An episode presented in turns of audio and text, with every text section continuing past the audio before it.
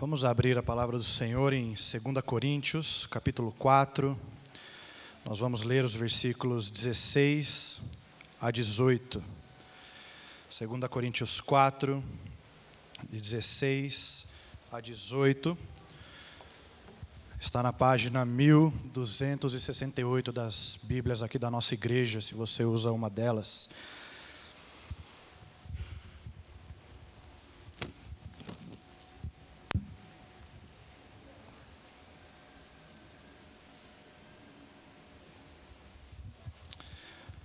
2 Coríntios 4, verso 16, assim nos diz a palavra do Senhor. Por isso, não desanimamos. Pelo contrário, mesmo que o nosso ser exterior se desgaste, o nosso ser interior se renova dia a dia porque a nossa leve e momentânea tribulação produz para nós um eterno peso de glória acima de toda comparação, na medida em que não olhamos para as coisas que se veem, mas para as que não se veem. Porque as coisas que se veem são temporais, mas as que não se veem são eternas. Vamos orar.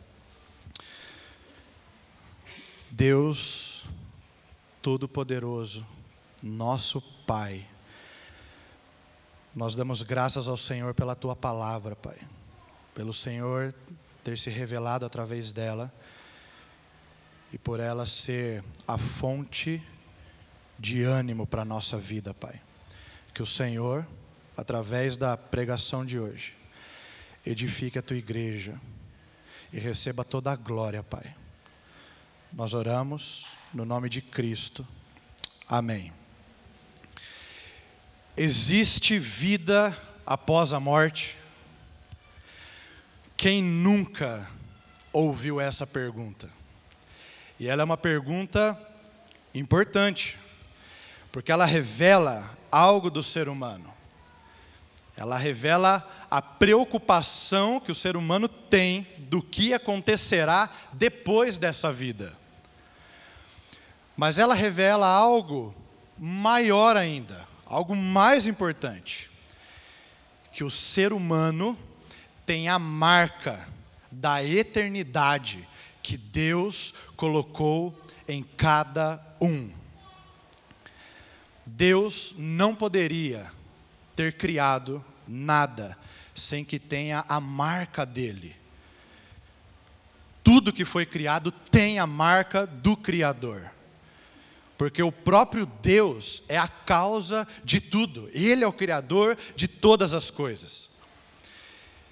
E o Senhor, Ele é eterno. Logo, a eternidade está estampada no coração do homem. É por isso que o homem busca por respostas. A eternidade é real. Sim, a eternidade existe. Nós fomos criados para viver com o Senhor, mas o pecado manchou a criação. E dentro do propósito eterno de Deus, mudou o rumo da vida do homem, a ponto de ser necessário Deus Pai enviar o Deus Filho para morrer no nosso lugar, para restaurar a nossa comunhão com Ele para termos a vida eterna. O apóstolo João, na sua primeira carta, ele diz: Esta é a promessa que ele nos fez, a vida eterna. O homem foi criado para viver eternamente. E a forma como vivemos hoje, até o dia em que nós estivermos num caixão, tem muita importância para a nossa vida na eternidade. É nesse contexto que Paulo vem discorrendo aos Coríntios sobre o poder da ressurreição na nova aliança, ou seja, através de Cristo. Veja comigo alguns versos antes, a partir do versículo 7, 2 Coríntios 4. A partir do verso 7 diz assim: Temos, porém, este tesouro em vasos de barro, para que se veja que a excelência do poder provém de Deus, não de nós. Em tudo somos atribulados, porém não angustiados.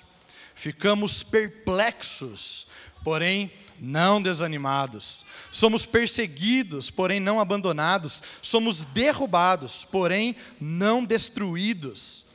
Levamos sempre no corpo o morrer de Jesus, para que também a vida dele se manifeste em nosso corpo. Porque nós que vivemos, somos sempre entregues à morte por causa de Jesus, para que também a vida de Jesus se manifeste em nossa carne. E tudo isso que Paulo está falando serve para o quê? Olha o verso 15. Porque tudo isso é para o bem de vocês. Por quê? Para que a graça, multiplicando-se, torne abundantes as ações de graças por meio de muitos para a glória de Deus. Então, no verso 16, Paulo começa dizendo: Por isso não desanimamos. Por que não desanimamos? Qual é o motivo de continuarmos animados, mesmo em meio a tantas tribulações, a perseguições, passando por vários tipos de sofrimento? Mesmo sabendo que tudo isso é para o nosso bem, qual é o motivo principal de não desanimarmos na caminhada? O versículo 14 nos responde: Sabendo que aquele que ressuscitou o Senhor Jesus, também nos ressuscitará com Jesus e nos apresentará juntamente com vocês. Eternidade. Não desanimamos por causa da eternidade, porque nós seremos ressuscitados com Cristo. E o Senhor vai cumprir esta promessa para aqueles que creem em Cristo. O que Paulo está fazendo aqui nesse texto é um paralelo entre o sofrimento e a eternidade. Estes dois andam de mãos dadas. Enquanto nós estamos neste mundo, por causa do pecado, sofremos muitas coisas mas os nossos olhos têm que estar em Jesus e na promessa que está para se cumprir. Nós seremos ressuscitados com Cristo. Com isso, meus irmãos, eu quero expor três pontos, mostrando como a eternidade impacta a nossa vida hoje, em meio ao sofrimento. Primeiro ponto: manter os olhos na eternidade renova nosso vigor. Olha o verso 16. Por isso não desanimamos. Pelo contrário, essa expressão ela é muito importante. Paulo, quando usa essa expressão, ele está querendo dar uma ênfase bem acentuada no que ele vai falar. Pelo contrário, mesmo que o nosso ser exterior se desgaste, o nosso ser interior se renova dia a dia. O que Paulo está querendo dizer com o desgaste do nosso ser exterior? Ele está querendo se referir ao enfraquecimento do nosso corpo físico. E, dado o contexto do que ele está falando aqui, isso acontece, essa fraqueza vem por causa do sofrimento. Acabamos de ler sobre ficar perplexos, atribulados, de serem perseguidos, abandonados. Então o contexto ele se refere ao físico, ao nosso corpo. Ele se desgasta por causa do sofrimento. Quantas lutas nós não enfrentamos todos os dias. Lutas que sugam as nossas forças. Parece que nós vamos perdendo fôlego até não sobrar mais nenhum respiro. Mas o Senhor faz isso para nos lembrar que nós somos vasos de barro e que a excelência do poder provém de Deus e não de nós. E por isso, mesmo que o nosso ser exterior se desgaste, o nosso ser interior se renova dia a dia. Quer dizer, o nosso corpo físico está sendo afligido pelo sofrimento. Mas o que o sofrimento está fazendo é que ele está fortalecendo o nosso espírito.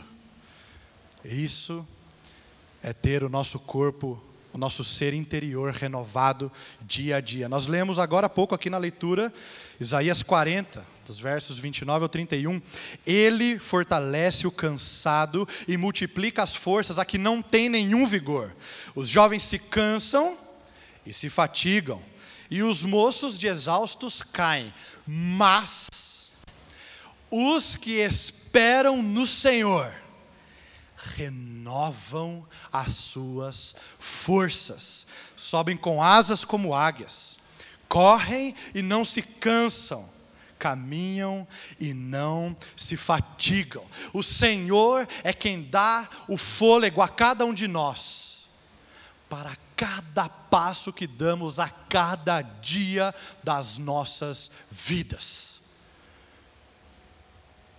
O fôlego vem dEle. Quando nós estamos fracos, Ele é a nossa força. Deus usa o sofrimento do nosso corpo para renovar o vigor do nosso espírito. E aqui nós estamos no segundo ponto agora. Manter os olhos na eternidade nos ajuda a perseverar. Olha o versículo 17 como começa. Porque a nossa leve e momentânea tribulação produz para nós um eterno peso de glória acima de toda comparação. O verso começa com um porquê. Esse porquê está explicando o que ele acabou de dizer no versículo 16. O motivo pelo qual o nosso ser interior é renovado é a nossa leve e momentânea tribulação. Mas como é possível a tribulação ser leve e momentânea? Ela é possível se ela for colocada em frente ao eterno peso de glória. Longe de Deus, o fardo é pesado. Às vezes, é possível nós olharmos para pessoas que estão à nossa volta e nós vermos, e nós vemos que elas estão carregando um fardo muito pesado. Isso é possível. Nós estamos cercados de pessoas que carregam fardos pesados.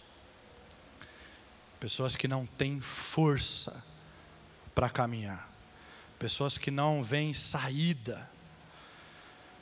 E o que, que essas pessoas querem?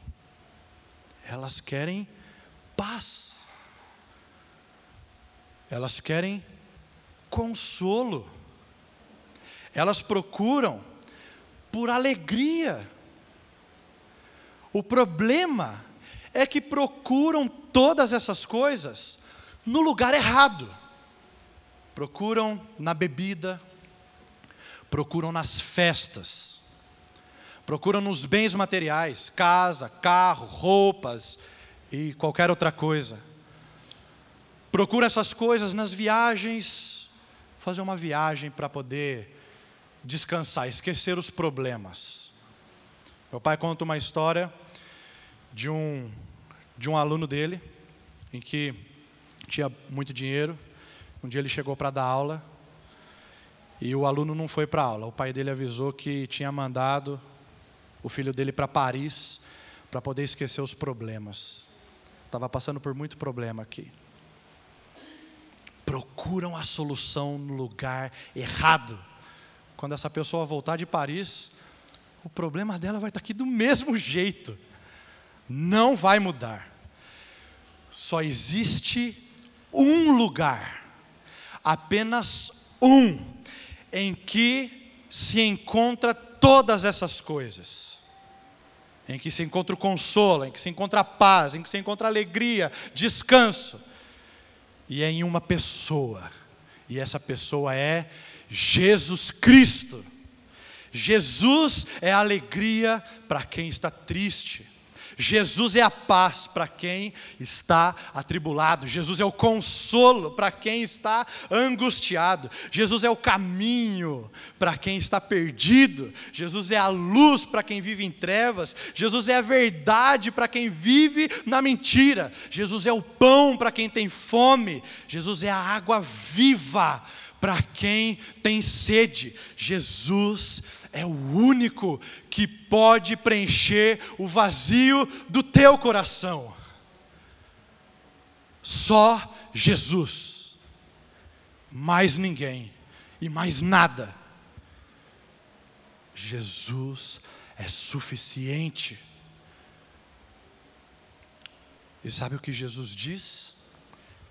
Ele diz assim: Venham a mim, todos vocês que estão cansados e sobrecarregados, e eu os aliviarei.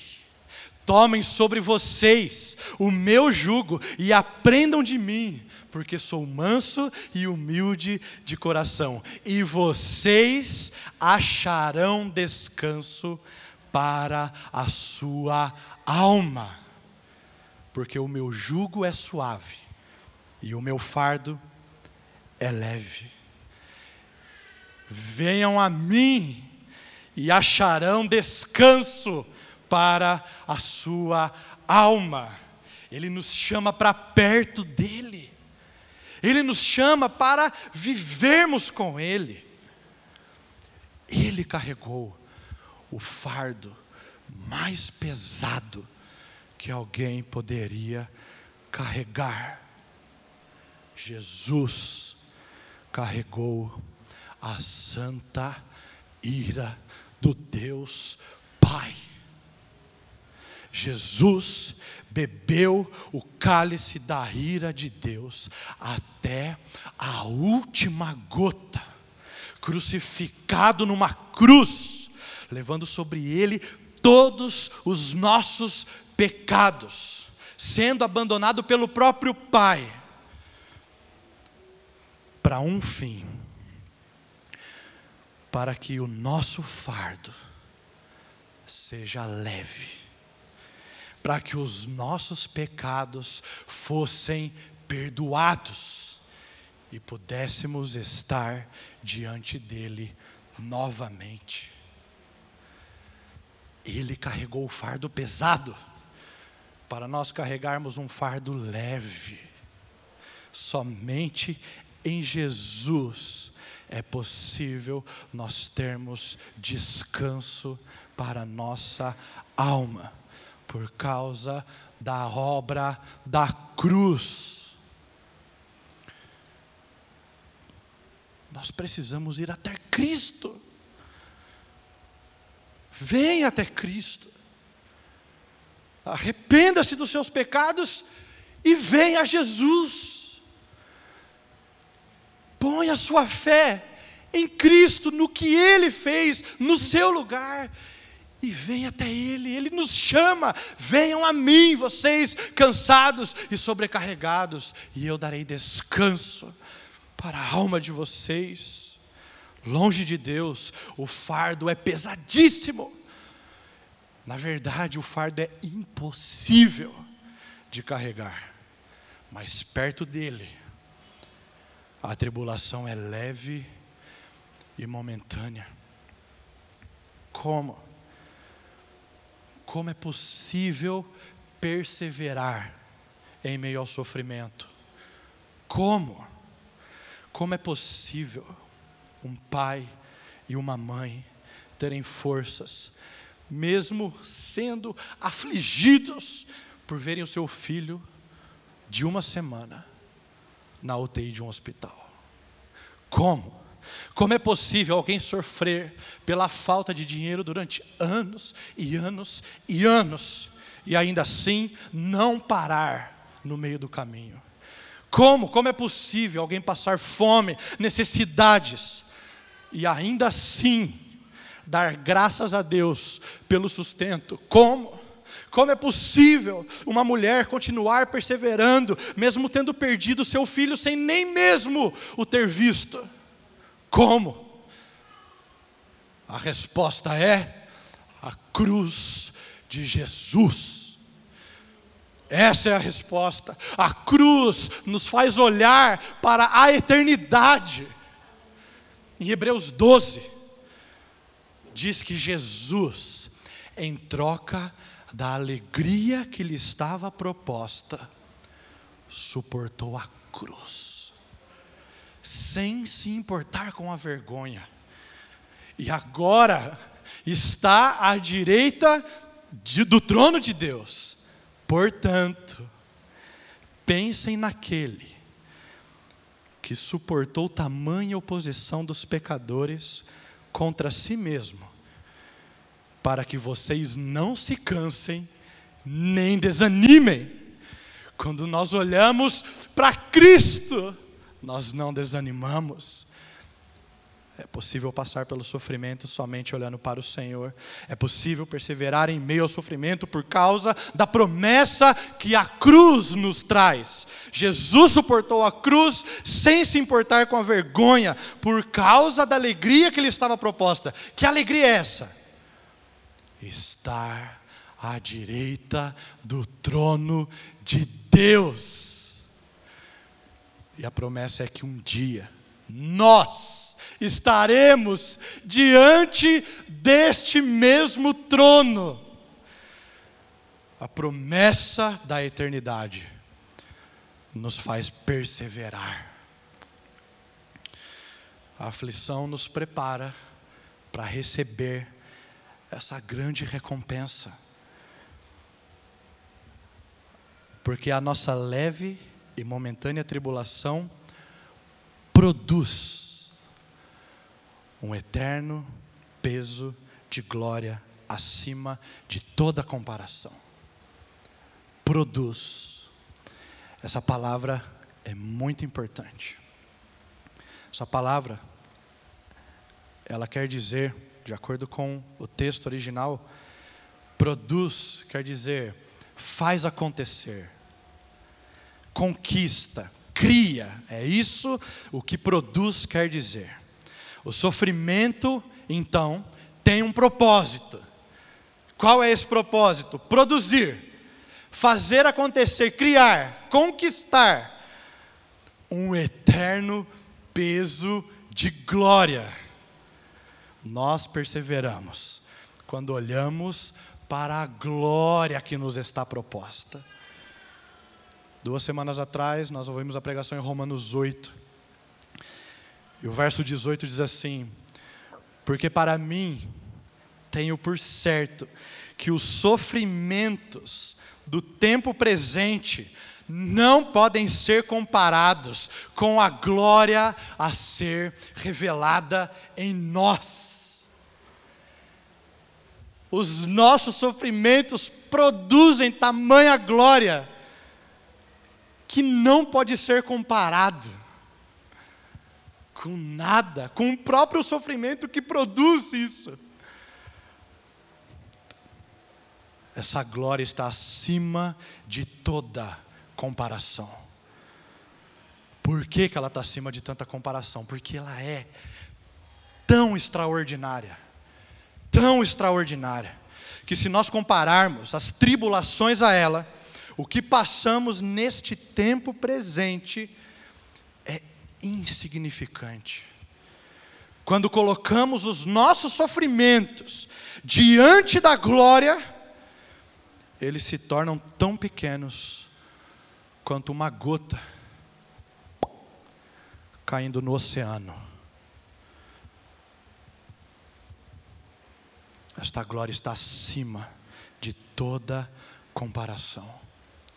O Senhor Deus usa o sofrimento para nos aproximar dEle, quanto mais perto de Deus estivermos, menos nos afligiremos com a tristeza desse mundo. Nós precisamos viver meditando e contemplando a glória e a alegria do céu. Quanto mais nós olharmos para a glória, menos nós olharemos para as circunstâncias da terra. Isso não é nenhuma insensibilidade, meus irmãos. Isso aqui não é, eu não estou dizendo que nós não choramos por causa dos nossos sofrimentos, ou pelos sofrimentos dos nossos irmãos. Toda quinta-feira a gente ora aqui por vários pedidos de pessoas que sofrem de alguma forma. Nós oramos por missionários ao redor do mundo que estão enfrentando rejeição, oposição. Nós oramos por irmãos em Cristo que são perseguidos em vários países ao redor do mundo. Não é insensibilidade ao sofrimento, mas é nós olharmos com a perspectiva correta. Paulo está dizendo que o sofrimento ele produz um eterno peso de glória. E essa glória está acima de toda comparação. E nós olharmos sob essa perspectiva, nos ajuda a ajustar a nossa visão. Esse é o terceiro ponto que eu quero ver com vocês aqui.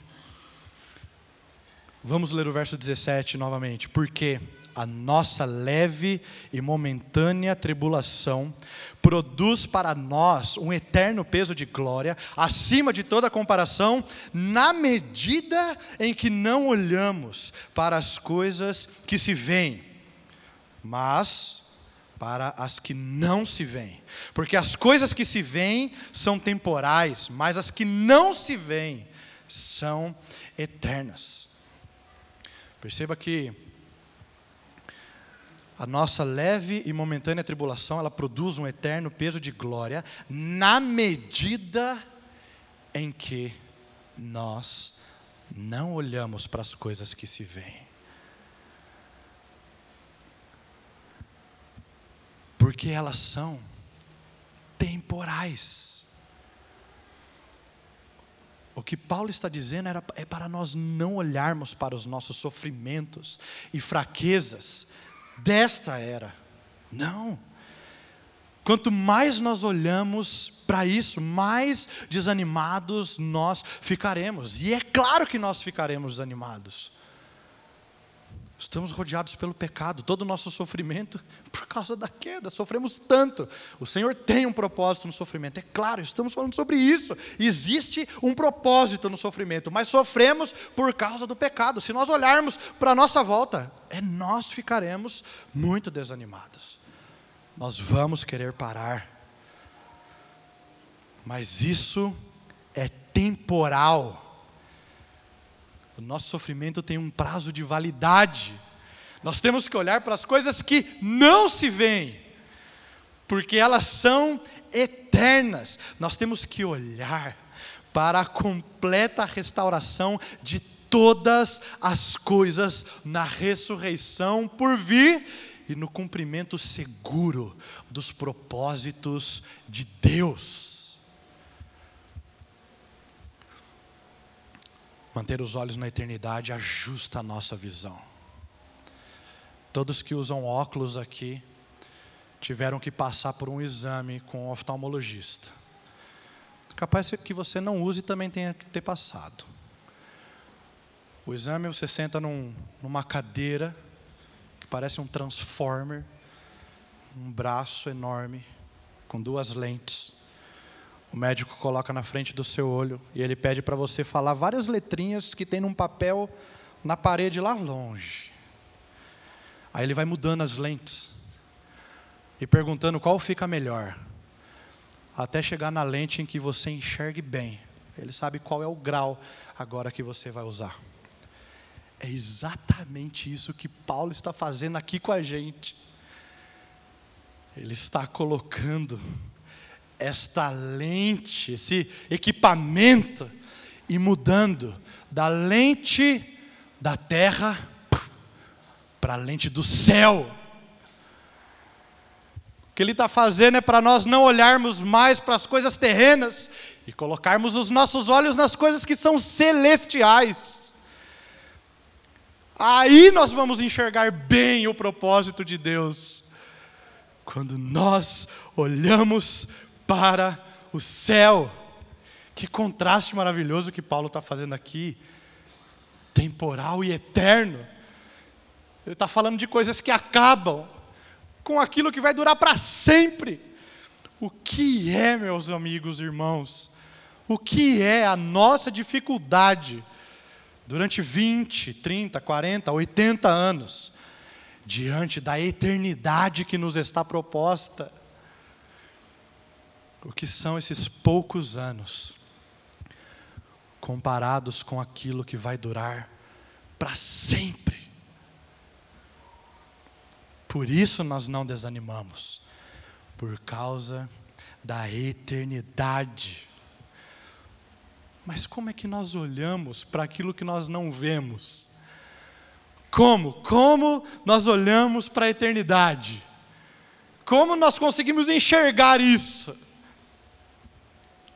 Olhando para a cruz de Jesus a cruz nos direciona para a eternidade. O Filho de Deus morreu para que aqueles que se arrependem dos seus pecados e creem nele tenham a salvação e a vida eterna. É olhando para a cruz. É assim que a nossa visão é ajustada. A lente da eternidade, ela é colocada nos nossos olhos quando nós fixamos os nossos olhos em Cristo e na obra da cruz do Calvário. Sim. Existe vida após o tempo desta era presente. E essa vida é encontrada em Deus a resposta que o homem procura é encontrada em Deus.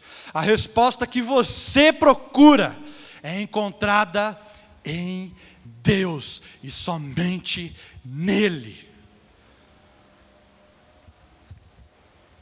Na eternidade, nós não teremos nenhuma marca das doenças, não teremos nenhuma marca dos sofrimentos que nós tivemos aqui, mas nós veremos o Deus do Calvário e as marcas dele, de quando ele foi pregado numa cruz no nosso lugar. Ele sofreu aqui e terá a marca dos cravos nas suas mãos e nos seus pés e o seu lado rasgado por toda a eternidade. Para que nós possamos sofrer aqui e não termos as marcas do nosso sofrimento por toda a eternidade.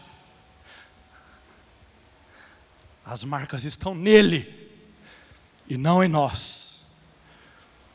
Que o nosso desejo seja o mesmo que teve Jonathan Edwards um dia quando disse: Ó oh Deus, grave a eternidade nos meus olhos. Que esse seja o nosso desejo do Senhor Deus gravar os nossos olhos à eternidade, porque se os nossos olhos estiverem neste mundo, nós vamos desanimar nós vamos querer parar, nós vamos ficar desencorajados, mas se nós olharmos para a eternidade, para a cruz de Cristo, seremos renovados a cada dia, e as aflições não terão o peso que elas parecem ter, mas elas se tornarão mais leves. Elas não parecerão que nunca acabam, mas se tornarão momentâneas. Com os olhos na eternidade, as coisas terrenas, as coisas deste mundo, deixam de ter tanta importância, pois quando colocamos a eternidade na balança, tudo fica mais leve. Nada do que se vive nesse mundo pode ser comparado com o que nós viveremos na eternidade diante do nosso Deus. Nada. Hoje é dia 1 de janeiro de 2023. Quantas promessas foram feitas, ou estão sendo feitas para esse próximo ano? Quantas? E quantas delas não serão cumpridas? Semana que vem, nem se lembra mais dessas promessas. Mas existe uma promessa que vai durar para sempre. E ela foi feita antes da fundação do mundo. E ela vai ser cumprida. Aqueles que confiam no Senhor irão até o fim. E não é o Israel que está falando isso. Não é o Alex que diz isso. Não há nenhuma outra pessoa que diz isso. Deus diz isso. O Criador dos céus e da terra. Aquele que chama cada estrela pelo nome. Ele diz: estarei com vocês até o fim dos tempos. E Ele vai cumprir esta promessa. Esse mesmo Deus que prometeu isso, o Senhor Jesus, neste momento, agora, que nós estamos reunidos aqui, Ele está intercedendo por cada um de nós. Ele intercede por seu povo e fará isso até o dia de nós nos encontrarmos com Ele ou Ele voltar para nos buscar. Que ânimo que dá, meus irmãos, saber que o Rei do universo intercede por nós enquanto nós sofremos aqui. Povo de Deus, IBJM, falta pouco, falta pouco para o Senhor enxugar dos nossos olhos toda lágrima. Falta pouco para chegarmos no tão esperado lugar, onde não haverá mais choro, não haverá mais dor não haverá mais tristeza, não haverá mais morte, falta pouco. Mas enquanto esse dia não chega, que a convicção de cada um de nós seja a seguinte: só em Jesus a minha fé está. Ele é a minha força, luz, canção, o meu alicerce pedra angular, firme em meio ao temporal. Que grande amor, profunda paz, o meu temor fazes cessar. Consolador, meu tudo és, em teu amor descansarei não temo a morte, salvo fui. Este é o poder de Cristo em mim. Do início ao fim da minha vida, Ele comanda o meu destino. Nenhum poder do inferno irá das tuas mãos me afastar, até voltar ou me chamar. Em teu poder firme estarei. Vamos orar. Ó Senhor, faze-nos ver a glória da cruz, como sofreu o nosso Rei Jesus para nos reconciliar com o Senhor e tornar possível que o nosso coração se encha de alegria, mesmo em meio aos sofrimentos que enfrentamos nesse mundo. Nos ajuda a perseverar, Pai. Renova o nosso vigor a cada dia e que os nossos olhos não se desviem de contemplar a eternidade que nos está proposta. Mantém nossos olhos na eternidade e sustenta a nossa fé. Oramos em nome de Jesus. Amém, Pai.